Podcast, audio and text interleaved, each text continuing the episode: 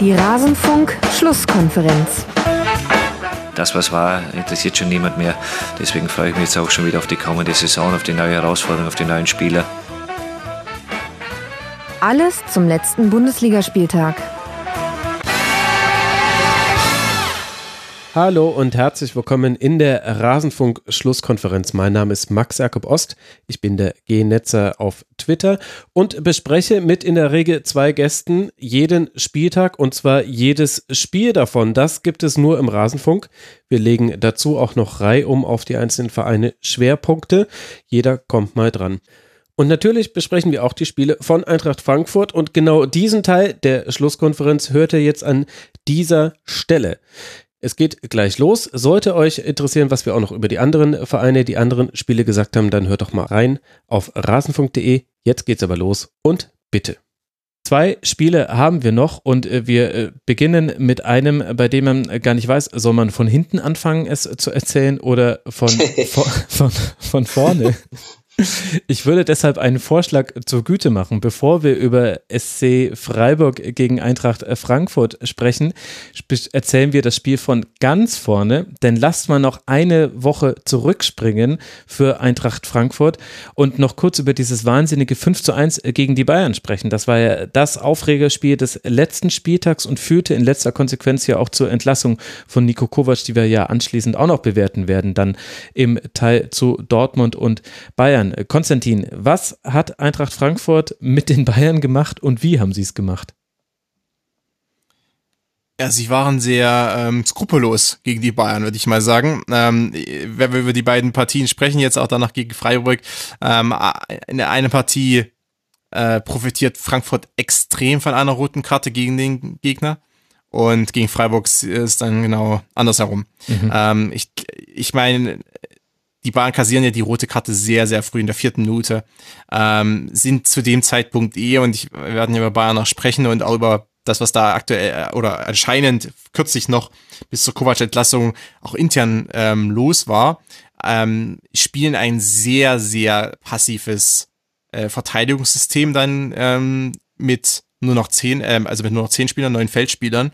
Ähm, ich weiß, ich glaube auch, dass Kovac da die falsche Entscheidung getroffen hat ähm, eben nicht auf Dreier-Mittelfeld umzustellen, sondern dann 4-2-3 äh, zu spielen ähm, gegen Frankfurts Vorstöße. Aber gut, da ist man im Nachhinein noch ein bisschen schlauer auch. Ähm, also Frankfurt hat es ja wirklich auch recht leicht gehabt, dann mit dem Ball vorzustoßen und ähm, in der Mitte, im Zentrum die Bayern zu dominieren. Und die, die meisten Toraktionen, die Frankfurt dann hatte, sind aus der Mitte heraus entstanden. Im Fokus steht für, für die, viele beobachten natürlich immer jemand wie Kostic zum Beispiel, der über links dann kommt, hm. aber seine, Angr also seine Angriffe oder seine Toraktionen, ähm, die kann er nicht einfach sich rausspielen, weil er äh, an der Mittellinie von ganz außen startet und dann einfach vorbeiläuft. Das macht er gelegentlich, aber das klappt nicht immer. Und ich glaube, gegen, gegen äh, selbst also gegen die Verteidigung der Bayern wird es schwer.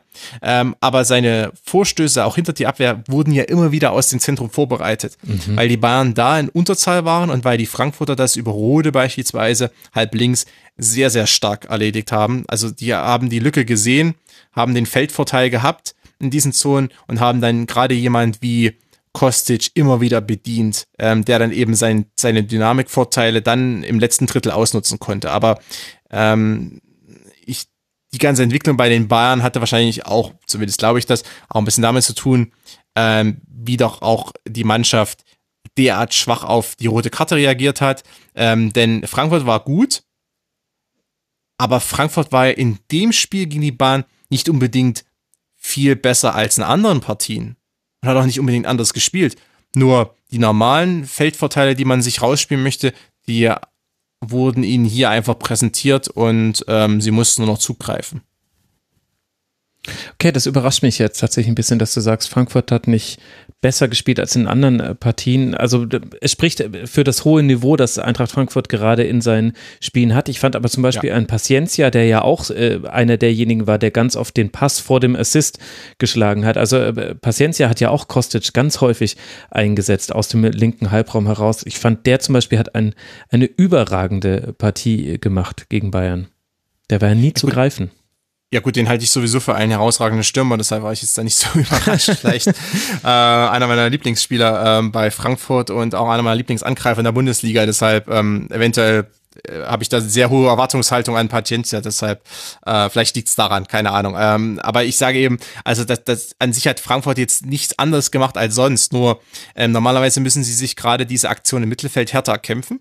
Hm ähm, weil es zum Beispiel eine 3 gegen 3 Situation ist und äh, weil Rode und So ähm, oder auch Chor, weil die jetzt natürlich nicht diese klassischen individuellen Vorteile haben im Dribbling zum Beispiel, sondern sie müssen schon mit cleverem Passspiel sich diese Feldvorteile auch erarbeiten. Aber in dem Moment war es gegen die Bahn eher so, die hatten sie einfach, weil sie klare Überzahl waren und weil ähm, Kovac ja auch Goretzka und Martinez erst bringt, als es, glaube ich, schon 1 zu 4 steht. Also ähm, eigentlich dann, wo es, also er bringt sie, ich meine, klar, es ist schwierig, nach vier Minuten zu wechseln, aber er hätte auch nach 30 Minuten wechseln können ähm, und macht es eben nicht. Also er bringt auch, selbst wenn er dann mit so einem etwas luftigen Mittelfeld spielen möchte, ähm, ist es doch relativ fragwürdig, ob er es unbedingt mit Coutinho und Thiago machen muss ähm, gegen eine Frankfurter Zentrale, die sich auch schon anderswo behauptet hat bei 11 gegen 11. Ähm, deshalb, äh, also da ist schon auch, äh, war, ist Kovac einiges anzukreiden gewesen. Ähm, und die Frankfurter haben es einfach dann sehr gut runtergespielt. Wie gesagt, ich sehe Paciencia, Kostic, Rode, zum Beispiel die Achse, äh, wenn die zusammenspielt, halb links, ähm, sowieso als äh, brutal stark an, auch gegen yeah. einen normalen Gegner und dann gegen Bayern, was irgendwie halb entblößt ist, äh, dann erst recht. Also deshalb ähm, habe ich jetzt, ich will den Sieg der Frankfurt nicht runterspielen, aber ich sage mal, die haben jetzt auch mittlerweile so ein Niveau etabliert, ähm, gerade im Angriff auch, ähm, wo ich auch ein, einiges einfach erwarte und ähm, da nicht mehr ganz überrascht bin, was Frankfurt für einen Fußball spielt. Deshalb eventuell ist einfach die Erwartungshaltung auch äh, gestiegen. Das ist aber doch eigentlich auch ein Verdienst dann und ein Pluspunkt. Wie ist denn deine Erwartungshaltung an Eintracht Frankfurt jetzt mit Bezug auf dieses 5 zu 1 gegen Bayern, Martin? So über die Saison oder? Ja, also wie würdest du jetzt äh, die Leistung bewerten, die man da am, am letzten Spieltag gesehen hat? In Frankfurt, ich finde, sie haben die, die gerade äh, en Detail beschrieben, die äh, Schwächen der Bayern perfekt äh, ausgenutzt. Äh, ich würde vielleicht noch, noch reinwerfen, dass äh, der FC Bayern auch schlicht und ergreifend in Situationen ganz wahnsinnig den Ball verloren hat, indem du halt äh, A, wenn du in Unterzahl bist, B, wenn du so stehst, wie, wie du halt da stehst, nämlich äh, nicht kompakt, sondern eher über das Feld verteilt. Äh, ich glaube, Gnabry hat zweimal äh, einen Ball verloren, den man halt in der Situation einfach nicht, äh, nicht verlieren darf. Ja. Und dann macht Frankfurt tatsächlich das, was man von Frankfurt erwarten kann. Ähm, verlangst jetzt von mir, dass ich das komplette Spiel aus dem Kopf rekonstruiere, aber das ein, eine Gegentor äh, war dann halt eine Ballverlust Gnabry auf der einen Seite, Ballgewinn Frankfurt, direkt die Verlagerung auf äh, rechts raus, äh, scharfer Pass rein, Tor, wer auch immer. Ähm, das war das 4-1, genau, ja, ja. Nee, das 3-1, Entschuldigung, genau, von Abraham. Mhm. Genau, das, äh, was ja dann irgendwie dann auch der, der, der, das das Knickschuss-Tor war, weil Lewandowski da vorher noch einen Anschlusstreffer äh, erzielt hat. Ähm, ja, das soll nicht, das, das, ja, also das, die, die Schwächen des Gegners so auszunutzen, das kann man von Frankfurt erwarten. Das hört sich jetzt nur deswegen fies an, weil der Gegner in dem Fall halt Bayern München war und das normalerweise halt nicht der Fall ist. Hm. Und äh, dann setzt er aber etwas Bemerkenswertes ein. Also Eintracht Frankfurt hat diesen Festtag gegen die Bayern, 5 zu 1, mhm. alles, alles prima, alles äh, tutti paletti. Und dann verlierst du in Lüttich ganz merkwürdig dieses Europa League-Spiel mit 1 zu 2, hast die Chance aus 2 zu 1, fängst dir im Gegenzug das 1 zu 2, hast noch die Nebengeschichte, die für alle Neutralen eine nette Nebengeschichte ist, also kurios, weil wegen einer Spielerverwechslung der Schiedsrichter einfach jemand man nicht äh, vom Platz stellt. Aber für alle Eintracht Frankfurt-Fans ist es natürlich bitterer Ernst, weil jetzt hat man es in der Europa League nicht mehr ein, in der eigenen Hand. Und dann kommt jetzt äh, dieses Spiel gegen den SC Freiburg und ich habe mich jetzt dazu entschlossen, wir erzählen es jetzt doch erstmal von vorne und sprechen über das Sportliche und dann über das, was noch hinten äh, rauskam. Und du hast, wir haben es ja vorhin gerade schon angesprochen, ich glaube, Konstantin hat es gesagt, Martin, jetzt haben wir quasi genau die umgedrehte Situation. Gelsen Fernandes sieht gegen Ende der ersten Halbzeit äh, gelb-rot. Und es ist dann dieser Platzverweis, der das Spiel so ein bisschen ja, auf den Kopf stellt, ist falsch, denn das Bemerkenswerte, was ich finde, ist, Eintracht Frankfurt hatte ja auch zu zehnt noch eine Reihe von Chancen zum Ausgleich zu kommen und der Gegentreffer ist auch relativ unglücklich gefallen in der 77. Minute. War das jetzt eine, was war das jetzt für eine Leistung? War gut, schlecht, mittel? Nee, jetzt erzählst du es doch äh, statt von äh, vorne oder Ja, von hinten, sorry. fängst du es jetzt an, von der, genau von der Mitte, Von der Mitte, aus zu erzählen, genau. nämlich ab dem Platzverweis. äh, Stimmt. äh, gut, äh, nee, ich, ich finde, dass sie nach dem Platzverweis das gemacht haben, was man erwarten konnte. Sie haben sich ähm, bis auf paar Situationen äh, fallen lassen und haben halt versucht, über Kostic zu kontern. Ähm, das haben sie ein paar Mal ziemlich gut gemacht. Das war dann nicht erfolgreich. Ähm, hatten aber den SC Freiburg ganz gut im Griff und ähm, ich hatte dann erwartet, dass mit der, mit der Einwechslung von Waldschmidt vielleicht der SC Freiburg nochmal noch mal ein bisschen kommt.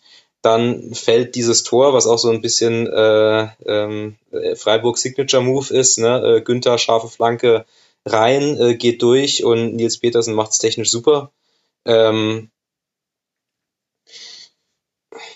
ja, äh, korrigiere mich, aber viel mehr Chancen hatte der SC Freiburg auch nicht in der zweiten Halbzeit. Nee, nee, es waren nicht arg viele. Aber hatte ich die Herangehensweise von Eintracht Frankfurt, hast du das so erwartet, dass man so abhalten, äh, abwartend spielt in der ersten Hälfte und zwar so eine gewisse Grundgefahr ausstrahlt, weil man halt Eintracht Frankfurt aktuell ist, aber ansonsten darüber hinaus nicht so wahnsinnig Also- viel? Also als noch, äh, äh, als noch 11 gegen 11 war, ähm, sie haben sich sehr fallen lassen gegen dieses Pressing von Freiburg, haben die Dreierkette hinten wahnsinnig breit angelegt, äh, was es für Freiburg auch sehr anstrengend gemacht hat, halt anzulaufen. Ähm, hatten auch ihre Chancen. Ähm, ah, jetzt, Hm, ich, nee, nee, Hinteregger war, war dann, war dann später, aber, aber die, die richtig, also sie hatten ihre Chancen, aber nicht die ein, nicht die große, eindeutige Chance. Also es war, war in der ersten Halbzeit wirklich ein sehr ausgeglichenes Spiel, wo man eben darauf gewartet hat, wie es, dann irgendwie hinten raus wird, wenn, wenn vielleicht Freiburg ein bisschen müder wird oder Mhm. ob Frankfurt vielleicht ein bisschen müder wird wegen der, wegen der Europa League-Geschichte und wo dann eben diese, diese gelb-rote Karte dem Ganzen eine neue Dramaturgie verleiht, die übrigens halt auch nicht wahnsinnig klug war. Aber ich vermute, wir werden auch noch über andere nicht wahnsinnig kluge Aktionen, Ja, ich was könnte mir Eintracht vorstellen. Frankfurt angeht, Ich äh, könnte mir vorstellen, dass wir da noch äh, gleich auf was kommen. Äh, Konstantin, wie fandst du denn Eintracht Frankfurt jetzt in diesem Spiel gegen den SC? Ja, nicht viel anders als in einigen anderen Partien auch. Also es gab äh, zum Beispiel ein, eine Auswärtspartie bei Union Berlin, die sah sehr ähnlich aus.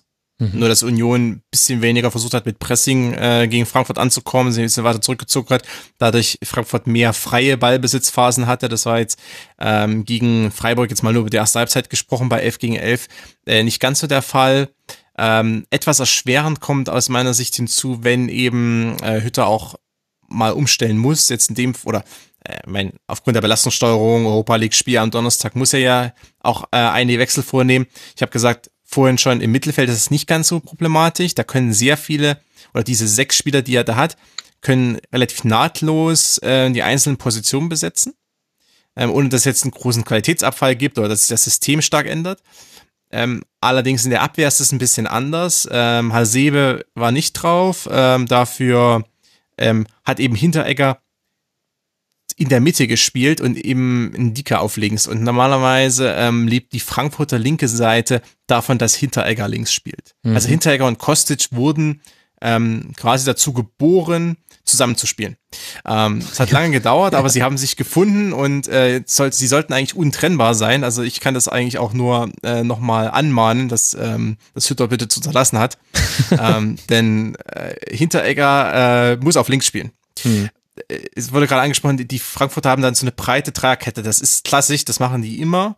Ähm, gerade ist manchmal so, dass quasi Abraham rechts nicht ganz so breit steht, aber Hinteregger steht ganz breit und rückt vor, zieht die Aufmerksamkeit auf sich und ist kongenial für Kostic. Ähm, nicht, weil er jetzt unbedingt ihn immer lang schickt und immer die besten Pässe spielt, sondern weil er die Aufmerksamkeit auf sich zieht, dann vielleicht in die Mitte spielt und dann irgendwie Kostic steil geschickt wird. Oder weil er selbst dann äh, antribbelt und dann Kostic schicken kann. Also das heißt, ähm, allein dieses Spiel auf der linken Seite lebt sehr stark von der Interaktion zwischen Hinteregger und Kostic. Nochmal assistiert dann von jemand wie Rode beispielsweise. Ähm, und das äh, hat in der Partie gegen Freiburg etwas gefehlt, weil ein Dika und Kostic, es fühlt sich einfach nicht so echt an. It's not the real thing. Okay, und dann kommt äh, diese gelb-rote Karte, um die sich Fernandes schon vorher mit einer Grätsche, wo er gerade noch den Ball erwischt hat, äh, bevor er den Gegenspieler erwischt, auch ein bisschen beworben hat, auch wenn Freddy Bobic äh, das dann danach sehr hart kritisiert hat, dass es diese gelb-rote Karte gab. Was soll er auch anderes tun in seiner Funktion und seiner Art? Und äh, trotzdem hat Eintracht Frankfurt in der zweiten Hälfte noch Chancen aufs 1 zu 0 oder später dann aufs 1 zu 1. Warum ist denn diese Mannschaft auch in Unterzahl auch für so ein laufintensives Team wie Freiburg, die, das ja genau weiß, was auf es zukommt und was sich in dieser Saison bisher eigentlich ganz gut immer auf die Gegner eingestellt hat, warum sind die nicht zu stoppen? Naja, also du, du, hast, du hast eigentlich eine, eine, klassische Situation, ne? eine, eine klassische Unterzahlsituation. Du ziehst dich als Mannschaft äh, zurück äh, Freiburg kommt und dann konterst du halt. Und ob du dann halt mit neun oder mit zehn äh, Feldspielern konterst, macht nicht den, den wahnsinnig großen Unterschied. Übrigens, äh, Klammer auf, die Chance, nach der ich eben äh, so äh, hart gesucht habe, war Durm an die Latte. Ach ja, genau. Relativ, mhm. relativ früh im Spiel.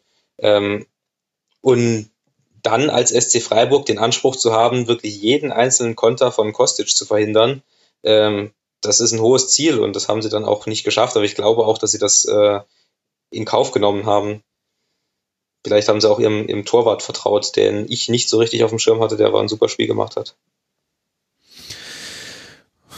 Okay, und dann lass mal an der Stelle jetzt noch über das sprechen, was dann nach äh, Spielschluss passiert ist, weil das wird uns, glaube ich, noch ein bisschen beschäftigen. Zum einen, weil es Länderspielpause ist, da kann man so ein Thema ganz gut medial begleiten und weil damit zu rechnen ist, dass David Abraham eine Weile ausfallen wird äh, für Eintracht Frankfurt. Ein Ball wird, äh, es ist in einer Situation, in der der SC Freiburg tief steht. Wir sprechen über die 93., 94. Spielminute. Ein Ball geht auf ähm, an der Coachingzone vom SC Freiburg ähm, über die Linie, rollt an Christian Streich vorbei. David Abraham rennt dem Ball hinterher. Christian Streich sagt etwas. Man weiß nicht, ob er etwas in seine Richtung sagt, ob Abraham das überhaupt hört. Was man auf jeden Fall sicher weiß, ist, äh, dass David Abraham nicht vorhat, um Christian Streich herumzulaufen, sondern er möchte durch ihn durchlaufen und checkt ihn dann einfach weg. Und daraufhin gibt es eine sehr kollektive Rudelbildung, also auch da steht das äh, Kollektiv äh, beim SC Freiburg, in, in deren Verlauf Vincenzo Griffo David Abraham ins äh, Gesicht langt, dafür nach VRA auch vollkommen zurecht auch noch rot sieht und im, ich glaube ehrlich gesagt auch noch Glück hat, dass ihn unter anderem Florian Bruns, wenn ich es richtig gesehen habe, noch vor schlimmerem, schlimmerem bewahrt. Vincenzo Griffo hätte sich da eine richtige Schlägerei geliefert und ganz im Ernst, mein Lieber, auch mit Adrenalin würde ich Adrenalin im Blut würde ich nicht auf David Abraham in der Schlägerei losgehen. Also schlechte, schlechte Idee, du bist noch gut weggekommen mit der roten Karte. Aber das hinter, hinterlässt einen doch eigentlich so ein bisschen fassungslos, weil man so einen Grad der, ja doch, es ist Unprofessionalität, inzwischen sehr selten in der Liga sieht. Oder bin ich da jetzt zu spießig? Also ich kann mich an so eine Szene nicht erinnern. Ich kann mich nicht daran erinnern, dass äh, irgendein Spieler mal mit, äh, vor allem mit diesem Anlauf, es war ja wirklich ein 50-Meter-Anlauf, äh, einen Trainer weggecheckt hat. Und das war fast wie damals Albert Streit gegen Meyer. Ja, gut, ja, aber mit, das war ja eine Schweine. Mit dem, mit dem, mit dem Unterschied, dass, genau, das ist ein das doch sehr wesentlich. Also, okay. Es gab mal eine Aktion ja. von Wolfgang Lorand als LR Ahlen-Trainer. Ich weiß gar nicht mehr, wer da. Boah. Ja, ja also ich habe ich hab keine Ahnung, was, was, was äh, David Abraham da durch, durch den Kopf geht. Ähm, ich muss auch ehrlich sagen, ja, Max, du hast es richtig wiedergeben. Ja, die rote Karte für Vincenzo Grifo ist äh, völlig gerechtfertigt, aber ich muss leider sagen, dass ein vielleicht dunkler Teil in mir ihn da sehr gut verstehen kann in der Sekunde.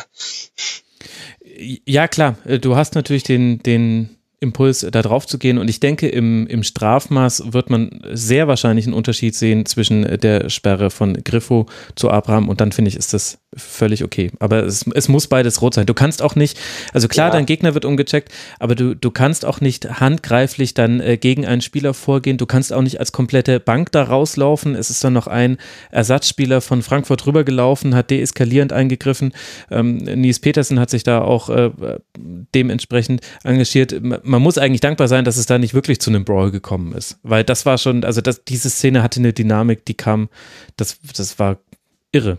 Ja, man, man kann sich sich fünfmal in der Wiederholung angucken, man würde immer wieder ein neues Detail äh, sehen. Ja.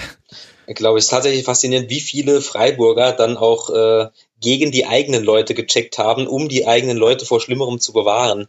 Das äh, war tatsächlich eine Geistesgegenwart, die ich dann bemerkenswert fand und äh, die dann bei Vincenzo, Vincenzo Griffo war wirklich sehr reaktionsschnell in der Sekunde. Man sieht, dass er äh, vor allen anderen aufspringt und dementsprechend dann auch mhm. der Erste da ist. Äh, aber also was, was David Abraham da durch den Kopf geht, das ist mir völlig schleierhaft. Das ist äh, ein absoluter Aussetzer, den er jetzt mit mindestens, aller mindestens drei, vier Wochen Pause bezahlt. Ja, könnte und sein. als, Verein, und als Verein würde ich das übrigens auch entsprechend sanktionieren. Also, das geht nicht. Mhm.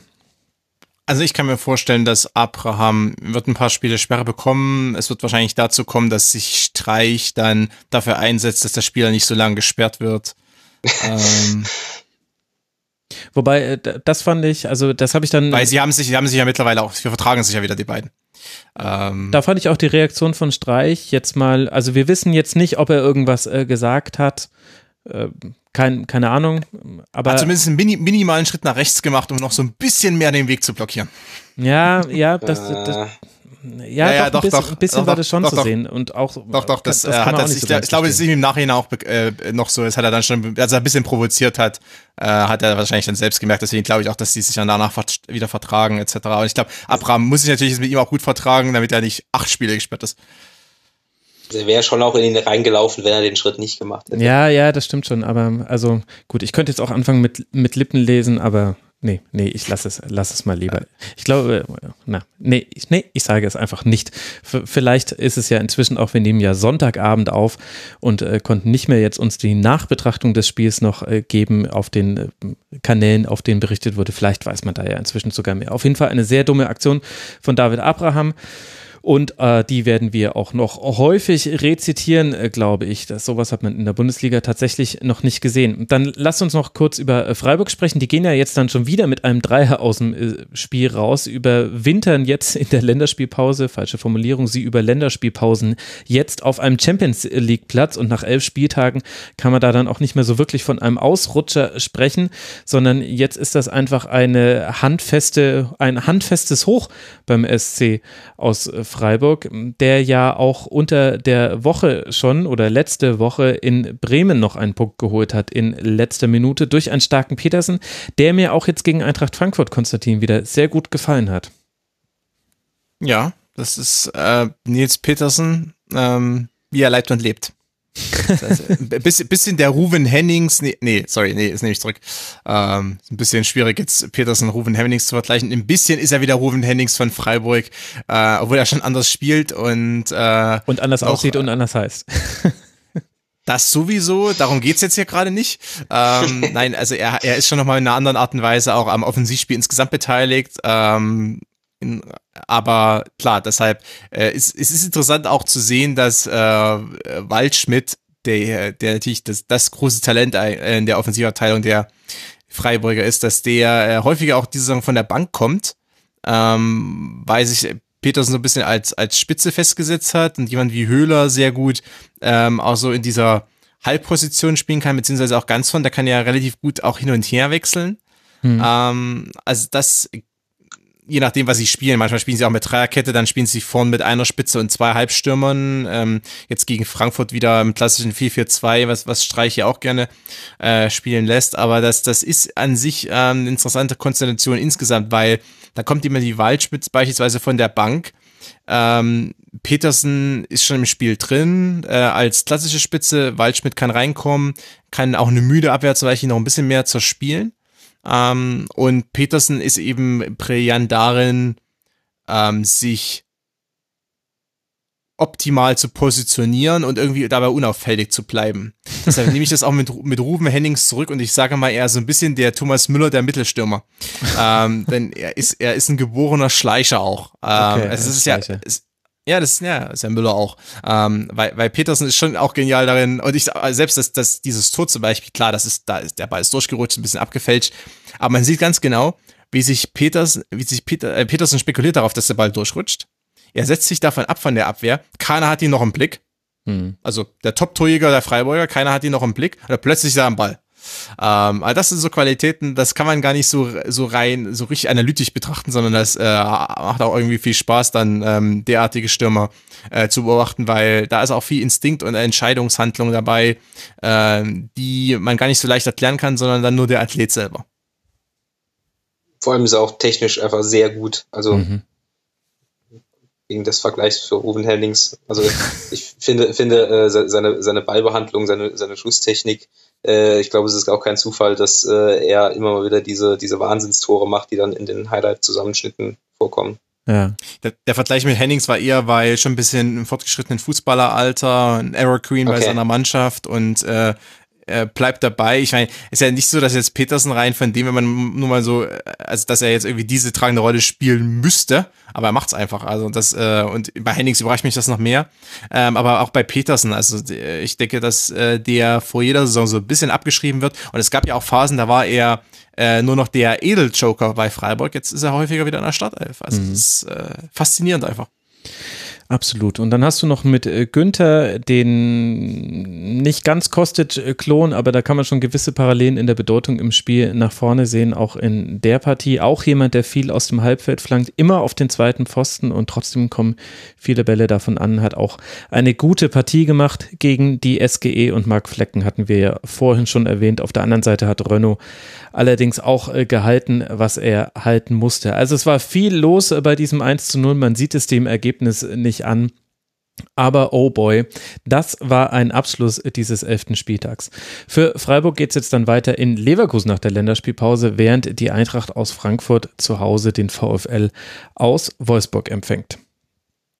Und wie ein Puzzlestück, das letzte Puzzlestück, ein ansonsten fertig gelegtes Mosaik passt jetzt das letzte Spiel, über das wir noch und damit endet unsere Besprechung des Spiels von Eintracht Frankfurt am letzten Bundesliga-Spieltag. Die ganze Spieltagsbesprechung findet ihr auf rasenfunk.de und da findet ihr auch noch viel mehr. Wir haben zeitlose Gespräche geführt mit bekannten Protagonisten und zu zeitlosen Themen des Fußballs. Wir sprechen über internationale Ligen. Es gibt wirklich viel zu hören. Rasenfunk.de. Wir sind Werbe-, Sponsoren- und Paywall frei, ein unabhängiges Fußballmedium und freuen uns über Unterstützung jeder Art vor allem wenn ihr uns eure Ohren leiht und uns vielleicht auch weiterempfehlt. Bis zum nächsten Mal im Rasenfunk. Macht's gut.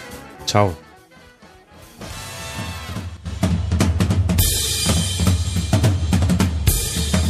Das war die Rasenfunk-Schlusskonferenz.